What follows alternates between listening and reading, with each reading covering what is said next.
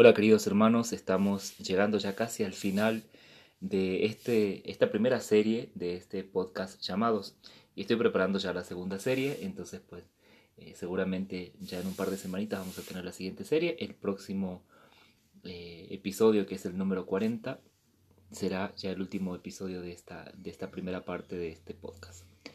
El día de hoy vamos a hablar de algo muy importante dentro de nuestro liderazgo, que es el ambiente interno. La vez pasada nos habíamos quedado un poquito hablando acerca de cómo eh, las relaciones pueden ser poderosas hacia el externo dentro de nuestra vida de liderazgo, pero también dentro de nuestros grupos y comunidades debe haber un ambiente que favorezca el mayor crecimiento tanto de nosotros como personas, como líderes, como hijos de Dios, como también dentro de nuestros hermanos. Bienvenidos. Soy el hermano Edgardo, discípulo de Jesús, y a través de esta serie quiero compartir contigo toda la riqueza que he adquirido a lo largo de unos 18 años en el liderazgo juvenil católico. En estos episodios estaremos compartiendo sobre diferentes aspectos que tienen que ver con las realidades a las que nos enfrentamos en este camino de responsabilidad, pero también de servicio y amor que tenemos por las almas que Dios nos ha confiado. Ser líderes es una gracia, Dios nos ha mirado a nosotros para llevar a su pueblo hacia Él. Dios quiere seguir extendiendo su obra por medio de tus manos, tus pies, tu corazón y sobre todo tu servicio. Por ello, quiero acompañarte en este camino y es para mí una gran bendición saber que me escuchas y que juntos estamos haciendo una obra maravillosa. Pues Dios juega en nuestro equipo, va al frente en la batalla y nos ha llamado en la unidad que es un don de su espíritu y de su amor.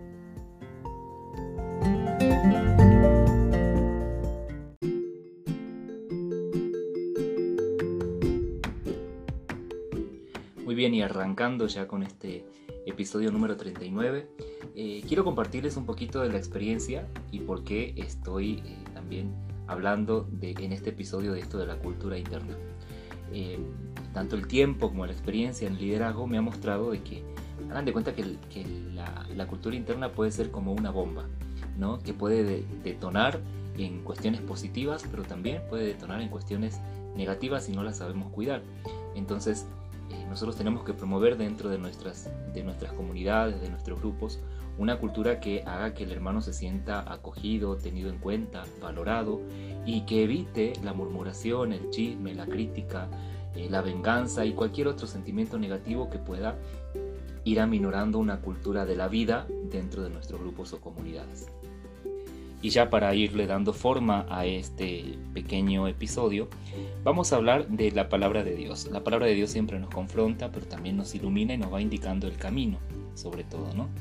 En la carta a Tito, en el capítulo 2, versículos del 1 al 8 y del 11 al 14, nos dice lo siguiente. Tú por tu parte enseña según la, la sana doctrina, que los ancianos sean sobrios, juiciosos y prudentes, que vivan plenamente la fe, el amor y la paciencia. De igual modo, que las ancianas observen una conducta digna de personas piadosas, que no sean calumniadoras ni dadas al vino, sino buenas consejeras. De este modo enseñarán a las jóvenes a amar a sus maridos y a sus hijos, a ser prudentes, castas, mujeres de su casa, buenas y respetuosas con sus maridos para que no se hable mal de la palabra de Dios. Asimismo, exhorta a los jóvenes a ser prudentes en todo, dando tú mismo ejemplo de buena conducta. Sé íntegro en la enseñanza, ten buen juicio. Que tu mensaje sea correcto y sin error. De ese modo nuestros adversarios quedarán desconcertados y no podrán decir nada malo de nosotros porque se ha manifestado la gracia de Dios que trae la salvación para todos los hombres. Ella nos enseña a renunciar a la vida sin religión y a los deseos del mundo para que vivamos en el tiempo presente con moderación, justicia y religiosidad. En espera de la feliz esperanza, la manifestación gloriosa de, nuestro gran Dios y Salvador Jesucristo, el cual se entregó a sí mismo por nosotros, para redimirnos de toda iniquidad y purificarnos para que seamos su pueblo elegido, siempre deseoso de practicar el bien. Palabra de Dios. Te alabamos, Señor. En resumidas cuentas, la palabra de Dios en este texto, en esta pequeña cita bíblica, nos invita a guardar la prudencia y a enseñar la prudencia, a vivirla, por supuesto, por eso nos habla también de que nosotros debemos ser testigos, ejemplos, eh, y enseñarles con el propio testimonio a las personas, a nuestros jóvenes, a vivir este don de la prudencia. Pero este don de la prudencia también tiene que ser vivido dentro de nuestro grupo. Tenemos que enseñarles dentro de nuestro grupo una forma diferente de vivir. Por eso mismo el episodio se titula Cultura Interna. Entonces, en esto de guardar la prudencia, de enseñar la prudencia, vamos a ir viendo algunos puntos, algunos tips que necesitas trabajar dentro de tu grupo. El primero de ellos es el lenguaje. Debemos de enseñar dentro de nuestros grupos a honrarnos unos a otros, es decir, a hablar bien del otro, a serle leal al otro, cuando está presente, pero sobre todo cuando no está presente, porque luego tenemos esa tentación de hablar de los otros a espalda, ¿no? De cada uno de ellos. Y también dentro de, esta, de este lenguaje, pues no maldecir, no usar ciertas palabras que se usan muy comúnmente en el mundo y que eh, pues van afectando también a la vida del, del grupo, a la dignidad de la persona. Por ejemplo, nosotros dentro de las comunidades de alianza o aquí en las hermandades discípulos y discípulas de Jesús, no tenemos permitido hablarnos con apodos. A lo mejor con algún diminutivo, pero apodos de ninguna manera. Y no es que estén mal los apodos, pero si Dios a mí me conoce por mi propio nombre, con un nombre de pila, por eso se llama nombre de pila, porque es el nombre que me pusieron en el bautismo y es por el cual Dios me conoce y me va a llamar al cielo, pues también yo debo de, como cristiano, como católico, debo de honrar a mi hermano con su propio nombre. Evitar muchísimo la, la crítica y el chisme, hermanos. La verdad son cuestiones muy delicadas que van rompiendo las relaciones internas, que van menguando eh, la verdadera hospitalidad y el verdadero sentirse a gusto dentro de un grupo. No murmurar tampoco, ni, y más bien volcarnos hacia lo positivo, decir palabras edificantes, palabras que honren a los hermanos, que lo hagan sentir ese llamado a la santidad. Por ejemplo, nosotros tenemos esa costumbre de llamarnos santo o santa, ¿verdad? Pero esto hace que el hermano también siempre esté trabajando en su interior esta virtud de la santidad. Eh, llamarnos de hermanos, llamarnos como hijos predilectos de Dios, buscarnos en esa relación de, de amor y con un lenguaje muy positivo, no con un lenguaje que critique, no con un lenguaje que desedifique o con un lenguaje, por ejemplo, que tenga que ver con la carrilla o la broma pesada. ¿no? También tendremos que tener en cuenta que dentro de la formación tenemos que animar a los hermanos y prepararlos para el servicio. Para esto tenemos que enseñarle a nuestros hermanos a que sean diligentes, que hagan las cosas antes de que se las pidamos, que sean hermanos que estén prestos al servicio de unos con otros porque esto también demuestra una actitud muy positiva para los que nos ven de fuera. Recuerden que la palabra de Dios decía que hay que honrar la palabra de Dios, no hay que dejar que hablen mal de la palabra de Dios. Como cristianos, como católicos, tienen que ver los demás que aquí vivimos en un ambiente, en una cultura diferente. Que sean aplicados, que sean hermanos que estudien la palabra de Dios, que lean eh, libros edificantes, que vean películas que les ayuden, que escuchen música que les que también les proporcione valores, ¿verdad? Que sean formados también nuestros hermanos en el sacrificio, que sean hermanos que eh, no, no, estén siempre esperando que los demás les ayuden, les sirvan, los reconozcan, sino más bien hermanos que estén entregados completamente a Dios y al servicio de sus hermanos. También tenemos que tener muy en cuenta dentro de, de estos puntos la vestimenta. Esto es algo que a veces cuesta mucho dentro de los grupos. Eh, ponen de excusa el clima, ponen de excusa la moda, ponen de excusa el dinero que no tienen para comprarse. Pero tenemos que empezar a enseñarles a vestir de manera digna. Cuando vayan al tema, cuando vayan a la sesión o a la asamblea o, o como le llamemos dentro de nuestro grupo, a la célula, al ágape, como le llames.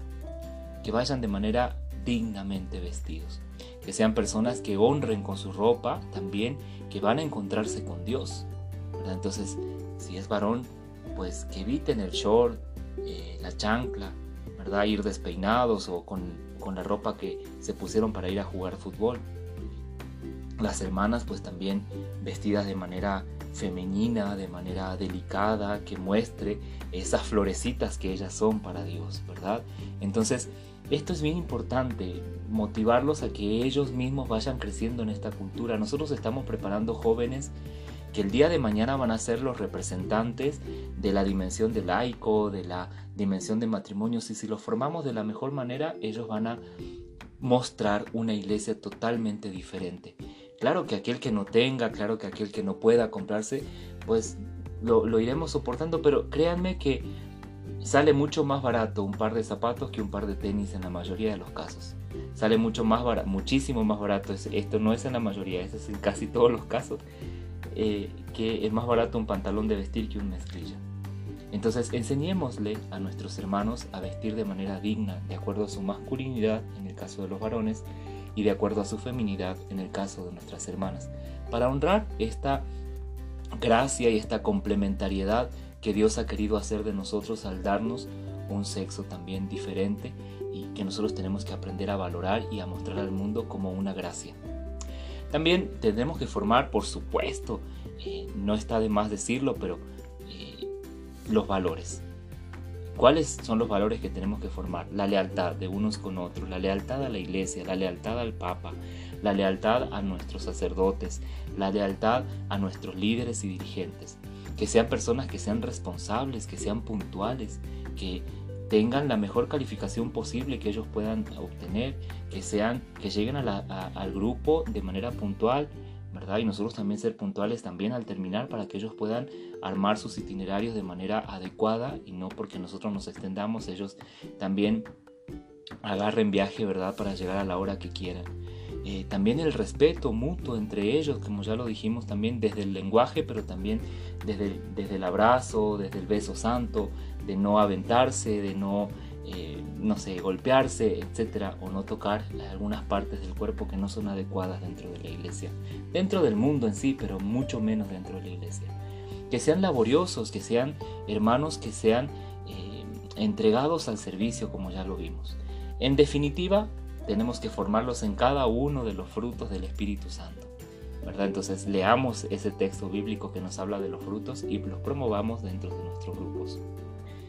También algo bien importante es cuidar los noviazgos. Ya lo hemos visto en otro episodio, pero aquí nada más quiero darte una pequeña herramienta que yo he usado que se llama la regla de tres. Es decir, que no pueden estar un varón y una mujer juntos platicando de nada, salvo que sean los organizadores de algún evento, tema o alguna cosita que sea muy necesario, pero que se evite, que se evite que estén dos solos. Que ese tercero pues les haga sentir también que ellos están en un ambiente de, de amor, de fraternidad en Cristo. No van a ser noviazgos ahí. Si quieren hacer, eh, ponerse de novios, coquetear, galantear, galanear, como le quieran llamar, que sea fuera del horario del grupo, fuera del ambiente del grupo. Que nosotros cultivemos dentro de nuestros grupos un, una, una, forma de amistad pura, sana. No, no tenemos nada en contra de los noviazgos, pero hay lugares para vivirlos.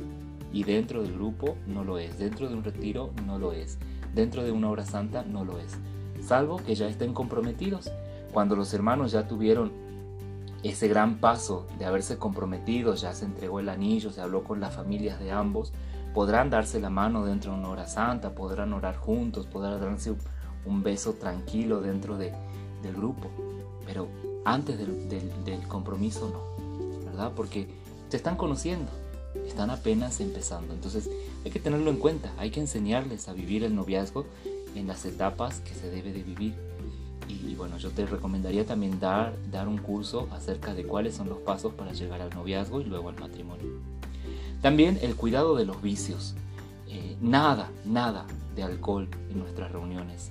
Cuidar también cómo llevan y viven la sexualidad y también algo muy importante el día de hoy, el uso de las redes sociales cómo las están usando, qué están viendo. Todo esto tiene que ser parte de la formación interna para formar en la prudencia. Y bueno, también, como ya se los dije antes, pero no lo quiero dejar fuera de este episodio, la música, las películas, hay que darles criterios para saber valorar y elegir una u otra, ¿verdad? Que ellos entiendan que también lo que ven, lo que escuchan, lo que llegan a experimentar en cada una de esas sensaciones también va a afectar su vida espiritual y su vida cristiana. Entonces, hermanos, en conclusión, tenemos un montón de áreas que formar dentro de los jóvenes. Hoy quise darte algunos tips muy pequeños, pero lo importante es formarlos en la prudencia, que ellos sean hombres y mujeres de bien y que nuestros grupos crezcan en esa cultura interna, favoreciendo la cultura de la vida, que no haya en nuestros grupos cultura de la muerte con todo lo que eso significa. Te mando un abrazo y nos vemos la próxima semana, ya en el último episodio de esta serie y nos preparamos para la siguiente serie. Que Dios te bendiga.